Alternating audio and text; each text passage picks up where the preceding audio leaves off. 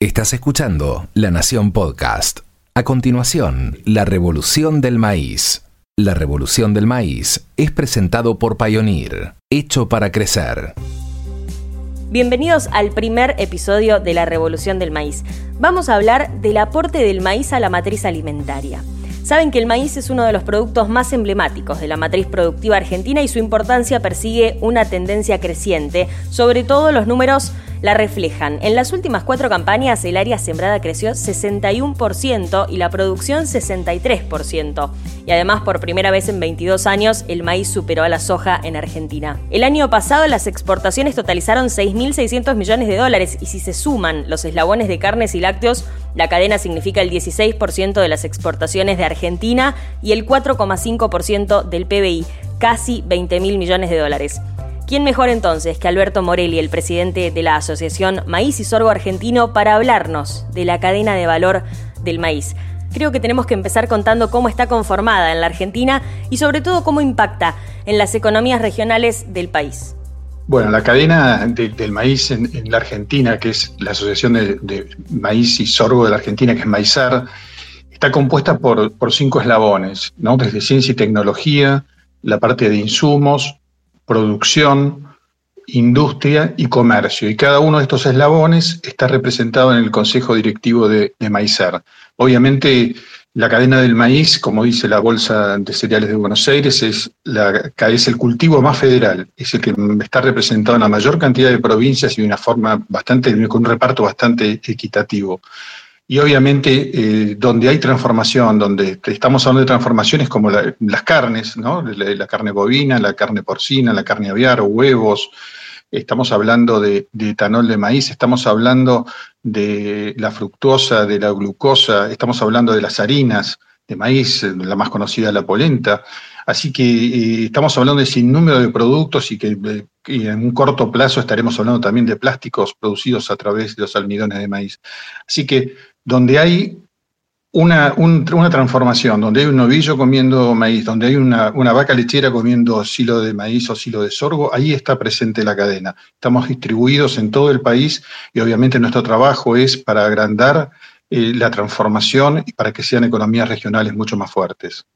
La palabra crecimiento creo que está bien ligada a la cadena productiva del maíz en los últimos años. El cultivo ha crecido significativamente en superficie y en producción en las últimas campañas. ¿Cómo fue ese avance y cuáles son las razones que lo explican para vos? Bueno, el crecimiento eh, del maíz en las últimas cinco campañas tiene que ver primero con, algo muy claro que fue en, eh, en, el año 2000, la campaña, fines de la campaña 2015-2016, cuando se sacan los registros de exportación, este, que era realmente una de las trabas importantes que había para el desarrollo del maíz y se sacan las retenciones. Ya en ese año, de un año al otro, crece el 33% este, el área. Eh, y por supuesto eso también traccionado con que creo que el, mensaje que siempre hubo desde Maizar y que también las instituciones técnicas lo han llevado adelante de las ventajas de la rotación y el, aporte que hace el maíz y del sorgo a la fertilidad de los suelos, este, creo que había calado hondo. Lo que hacía falta era la, oportunidad económica. Obviamente todo esto viene de la mano de, un productor este, agropecuario que eh, apostó por el maíz apostó por la tecnología. Estamos, eh, Argentina tiene la, suerte de tener una biotecnología de primera línea. Hoy eh, los híbridos que se ofrecen en el mercado están en, primera línea y se pueden tener grandes producciones si se llevan adelante todas las, este, todas las prácticas, las buenas prácticas que, se recomiendan para, para el cultivo. Así que este crecimiento no se detuvo, aun cuando tuvo reimplantación de, retenciones, el área creció levemente y eso, bueno, creo que es un aliciente que poder, poder seguir sosteniendo el área de maíz que hemos logrado hoy, ¿no? Hablabas de inversión en tecnología, en paquete tecnológico, como solemos decir, en el cultivo de maíz, por parte de los productores básicamente y también de, las empresas que proveen insumos, que proveen servicios, ¿por qué no? Eh, Contanos un poco en profundidad, ¿qué es esa inversión? ¿Qué implica para el productor, para las empresas esa inversión en tecnología y sobre todo, qué está en riesgo cuando no la implementamos? Mira, vos usaste una, palabra que a mí me encanta, dos palabras en realidad, ¿no? que es paquete tecnológico. ¿no? Yo hace muchos años eh, vengo, vengo insistiendo que el, el cultivo de maíz dejó de ser un, un cultivo simplemente, es un paquete tecnológico. ¿Y por qué? Y porque la verdad que conocemos cuáles somos, podemos encontrar los, híbridos apropiados para cada una de las zonas, sabemos qué cantidad de semillas tenemos que poner por, hectárea para lograr la cantidad luego de plantas a cosecha, sabemos la cantidad de, este, fertilizante que necesitamos para producir una tonelada de maíz de cada uno este, de, los, de, los distintos principios de fósforo, nitrógeno, potasio, azufre, este, y por supuesto el, manejo después responsable del uso de agroquímicos este, para lograr el control de malezas y no generar este, malezas resistentes. Eh, todo eso han trabajado muy fuerte y han trabajado, obviamente, las empresas proveedoras de semilla han trabajado muy fuerte en la genética. Todavía nos debemos aumentar los rendimientos porque el, techo productivo todavía está lejos del promedio que, tenemos en Argentina. ¿no? Y eso también tiene que ver con las posibilidades económicas este, que tiene el productor para poder utilizar al máximo cada uno de los insumos. Eh, retasear insumos en el cultivo de maíz significa disminución de rendimiento. Entonces tenemos que hacer las cuentas bien, buscar cuál es el, punto objetivo como para poder lograr el máximo este, retorno económico con la inversión apropiada. Se está hablando mucho últimamente, Alberto, de si el productor agropecuario que hace maíz es un productor primario o no, por todo esto que vos decías recién, ¿no? Que incorpora mucha tecnología, que tiene además atrás la tecnología de las empresas, de los desarrolladores, de la genética, inclusive hasta de, herramientas tecnológicas que tienen que ver con servicios más que con productos. Eh, hay mucho detrás de eso. ¿El productor de maíz hoy sigue siendo considerado un productor primario en la Argentina? Con respecto al tema si el, productor es productor primario o no, creo que eh, no, es un tema importante. ¿Por qué? Porque el, productor argentino realmente agrega valor, agrega valor en la producción, lo que está utilizando. Eh, son, eh, es todo producto de la tecnología, de la investigación. Hoy se aplican, como bien decías, este, mucha tecnología que tiene que ver con la agricultura de precisión. la semilla que utiliza tiene un gran valor desde el punto de vista valor agregado, obviamente, de investigación, desarrollo, biotecnología, lo mismo los servicios que se utilizan. Y creo que eh, ese trabajo, ese esfuerzo grande que hace y que termina en un grano de maíz que se exporta en la Argentina, eh, es realmente con, un profundo y un gran valor, valor agregado, este, porque ese valor es lo que nos da después este, las posibilidades que tenemos de lograr este, la, la, importante exportación que es casi el 70-75% de la producción de maíz de la Argentina. Así que acá en esto, sea primario o no sea primario, el productor cumple un rol fundamental en, todo, en toda esta cadena. Excelente, Alberto. Eh, hablabas mucho de la transformación del maíz. ¿Podemos contar un poco cuál es el principal destino que tiene hoy la transformación del maíz y cuál es el que representa quizás mayor potencial de crecimiento? Sí, este, a ver, hoy la, mayor tracción de maíz eh, este, para transformación es la carne bovina, que está por encima de los 6, millones de toneladas. Y por supuesto que mm, tiene también una. Va, esto va unido, obviamente, a las posibilidades de exportación. Ha crecido mucho gracias a la gran exportación que, en los últimos años Argentina este, ha retomado y creo que ha sido una condición muy importante, sobre todo para el sector ganadero.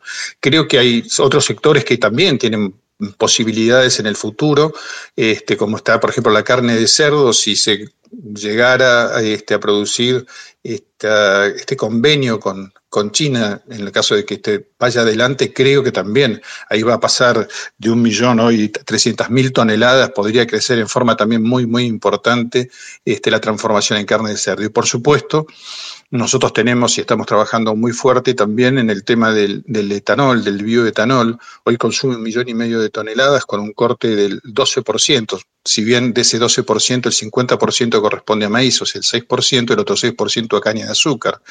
Y si lográramos en una nueva ley de biocombustibles llegar al 27,5%, que es el mismo corte que tiene Brasil, esta transformación que hoy lleva, decía, un millón y medio de toneladas, estaría pasando cerca entre 4,5 y 5 millones de toneladas. Entonces, acá creo que tenemos eh, que seguir en la senda que venimos, trabajando fuerte por una nueva ley de biocombustibles, dado que la actual vence el, año que viene.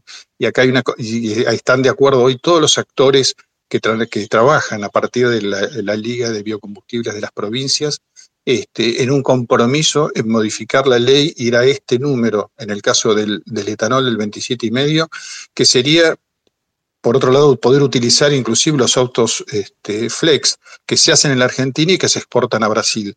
Pero bueno, es todo un cambio, es un trabajo que venimos haciendo y esperemos que tener éxito en él.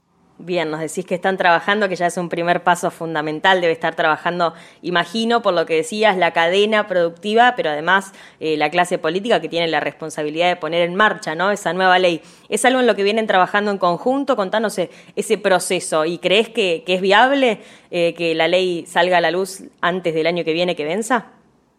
Bueno, mira, estamos, estamos trabajando y desde la cadena venimos colaborando en todas las reuniones. Esto es una articulación en definitiva que va a ser pública, que es público-privada, porque estamos, digamos, los privados trabajando a su vez con las provincias, este, que son las que producen etanol, eh, Córdoba, Santa Fe, este, Tucumán, Salta. Eh, son una, serie de provincias que, que están realmente muy, muy interesadas que esta ley prospere. Este, porque la transformación de, del maíz en, etanol eh, transforma una economía regional, este, da posibilidades, de, digamos, y, ¿por qué transforma tanto una economía regional? Porque no es solamente la producción del etanol, sino que su subproducto más importante es la burlanda, que es cadena cárnica. Entonces ya tenemos unidas dos partes importantes de esto y eh, podemos eh, trabajar y desarrollar plantas a lo largo y a lo ancho del país. Este, con respecto a las posibilidades que tenemos, obviamente que esto después hay que, hay que discutirlo en el Congreso, eh, los habrá que ver cómo están las distintas opiniones de los distintos diputados y senadores de las provincias, por supuesto que, los, que aquello que tiene que ver con las provincias que son petroleras lo ven con un cierto grado de, desconfianza, pero bueno, creo que nosotros desde la cadena estamos, estamos muy acostumbrados a sentarnos y, tratar de generar consensos. Creo que hay que sentarse en una mesa con los distintos participantes este, y tratar de buscar cuál es la mejor solución para el país. La transformación de etanol tiene un montón de externalidades que son sumamente positivas que es compra de insumos, transformación y, generación de mano de obra en las plantas que producen biocombustibles. Luego de eso, tenemos este, todo lo que tiene que ver con la cadena cárnica. O sea, tiene un montón de externalidades que hace que si este proyecto pudiera llegar, ver, ver la luz, se generarían muchos puestos de trabajo a lo largo y ancho del país. Y si hay algo que tiene necesidad la Argentina es de combatir este, la pobreza y la pobreza se combate dando trabajo, no de otra manera. Y creemos que en esto los biocombustibles pueden ser una herramienta. Qué interesante, Alberto, esto que decías de, sobre todo la, la, expansión hacia las provincias argentinas, la generación de empleo, pero al principio recuerdo que decías algo como que el maíz todavía tiene mucho potencial para ser transformado en otros rubros, inclusive que, hoy no conocemos aún o que están poco desarrollados en la Argentina. Contanos un poco hacia dónde vamos, qué es lo que se viene en materia de transformación del maíz o qué te gustaría a vos que pase. Me encantaría poder desarrollar un área más importante de maíz en el sur de la Argentina, en Neuquén, este, Chubut, con grandes posibilidades de transformación también de carne para exportación a países que exijan carne libre, libre de aftosa este convenio que está hecho ya con, Japón, así que hay, hay mucho también para, trabajar. Eh, creo que tenemos que trabajar fuerte en las inversiones de, transformaciones cárnicas, este, que son las que, tienen, las que tienen futuro.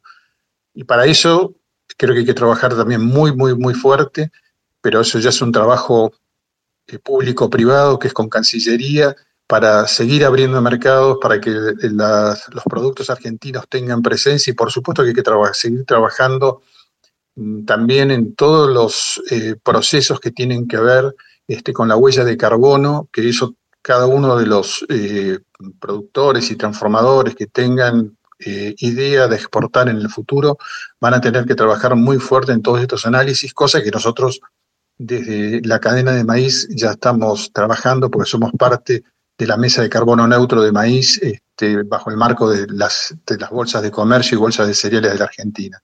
Creo que es un desafío el medio ambiente y el trabajo y demostrar que somos este, sumamente respetuosos con el medio ambiente y creo que eso se va a exigir y se está exigiendo y va a ser cada vez este, mucho más importante y los países este, importadores van a, van a, nos van a exigir ¿sí? una serie de certificaciones sobre las cuales vamos a tener que trabajar muy duro para demostrar eh, que nuestro trabajo es ambientalmente sostenible.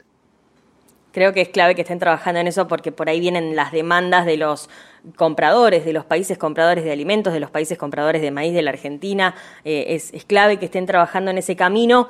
Para eso supongo hay que estar bien parados hacia adentro y hacia adentro siempre se habla de la presión impositiva como un factor que es importante para las cadenas productivas, intuyo que también lo será para la cadena productiva del maíz. ¿Cómo, cómo viene la presión impositiva? ¿Cómo ha ido evolucionando en los últimos años? ¿Y dónde estamos parados hoy en ese sentido?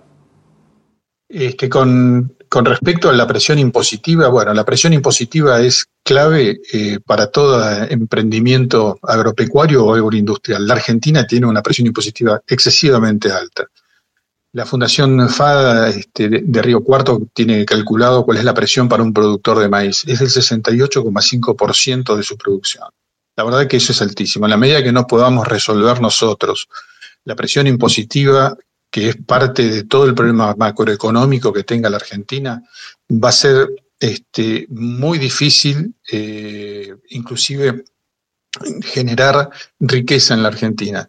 Obviamente, eh, es muy grande el esfuerzo que los privados están haciendo y también es responsabilidad del Estado entender que tiene que tener políticas activas este, y quitar la, presión sobre aquellos que están produciendo, porque realmente este, creo que es, es la, la, espada de Damocles que siempre está sobre los, tanto por los productores y lo mismo para las industrias. ¿Y cuánto tiene que ver en todo ese esquema eh, impositivo de la Argentina para los productores, para la cadena productiva, los derechos de exportación?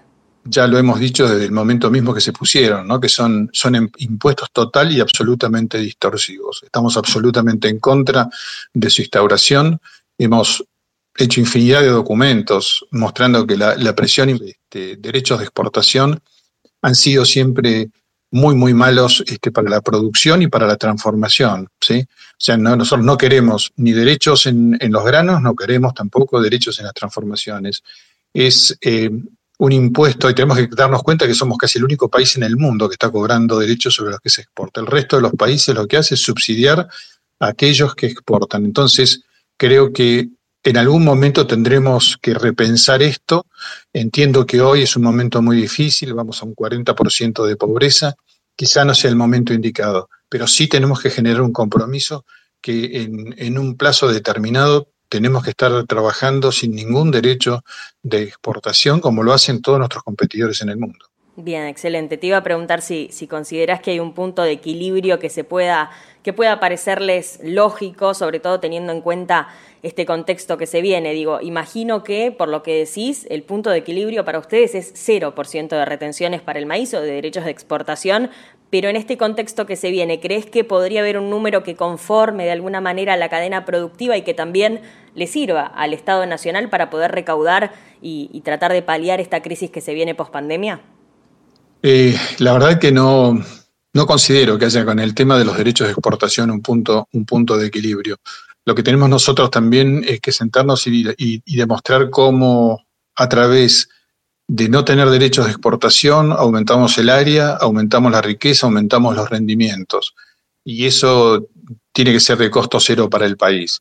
Pero no es muy difícil pensar en puntos de equilibrio cuando creo que un impuesto es absolutamente injusto como es el, el derecho de exportación. Bien, Alberto, a modo de cierre, quiero que desde el punto de vista económico podamos explicar, graficar, si se quiere, cuál es el aporte de la cadena de maíz al país y cuál podría ser en el futuro si todas estas condiciones que mencionabas se dan, sobre todo teniendo en cuenta qué haría falta, qué podemos hacer para potenciarlo. Si nosotros vemos el Producto Bruto este, del maíz para esta última campaña, es de 12.100 millones de dólares, ¿no? Y como bien vos decías, exportaciones de grano de 6.000 millones de, dólares, que si a eso sumamos carne, se viene cerca de unos 11.000 millones. Este, creo que tenemos que seguir trabajando, seguir trabajando para, para lograr que la economía argentina se estabilice. En la medida que no se estabilice la, la, este, la, economía argentina va a ser muy difícil poder crecer porque como hablábamos antes está plagada de impuestos distorsivos. Y esos impuestos distorsivos estamos hablando de impuestos a nivel nacional, a nivel provincial y a nivel municipal. ¿sí? Con lo cual vemos que también el trabajo va a ser sumamente arduo. Este, pero sí tenemos mucho para ofrecer. Este, Argentina es proveedor de maíz, eh, sobre todo los maíces tempranos como maíces de contraestación. Somos los primeros que entramos al mercado y eso siempre tiene un bonus este, en el precio. Este, y eso tenemos que seguirlo explotando. Y por supuesto que lo que nosotros queremos es que haya mayor transformación. Eh, y seguir los ejemplos de lo que sucede, por ejemplo, Brasil. Brasil transforma el 70% de su maíz y exporta el 30%, Estados Unidos transforma casi el 90% de su maíz, exporta solamente el 10%, y eso para nosotros es el, el, faro que nos guía, ¿no? Tratar de lograr una mayor transformación, porque a su vez la mayor transformación también va a generar mayor, mayor grano porque va a haber mayor competencia por el grano. Así que tenemos mucho para dar, lo que necesitamos, como siempre decimos, son reglas claras, ¿sí? Con, y que se sostengan en el tiempo, que no haya vaivenes de nivel político que a su vez afecten las normas económicas, las reglas económicas y haga volver los pasos hacia atrás. Eh, creo que lo que necesitamos con todos los empresarios necesitan políticas que sean previsibles en el largo plazo para generar las, las este, inversiones necesarias para que todo este, se pueda no solamente sembrar, sino transformar y exportar con éxito. Previsibilidad, lo decías vos Alberto, previsibilidad es la palabra y ojalá en algún momento sea un hecho porque la Argentina merece y necesita ese aporte que conocíamos de tu mano, el aporte del maíz a la matriz alimentaria lo conocíamos de la mano de Alberto Morelli, el presidente de Maizar, y creo que queda claro que sí, que hay tal revolución del maíz hecho de tierra y de sol, de agua y trabajo, hecho de sacrificio y esfuerzo, de hora de pies en el barro, hecho de siete lunes a la semana, hecho de noches y de mañanas, hecho de tiempo invertido y palabra empeñada. Así es el campo y así somos nosotros. Pioneer, hecho para crecer.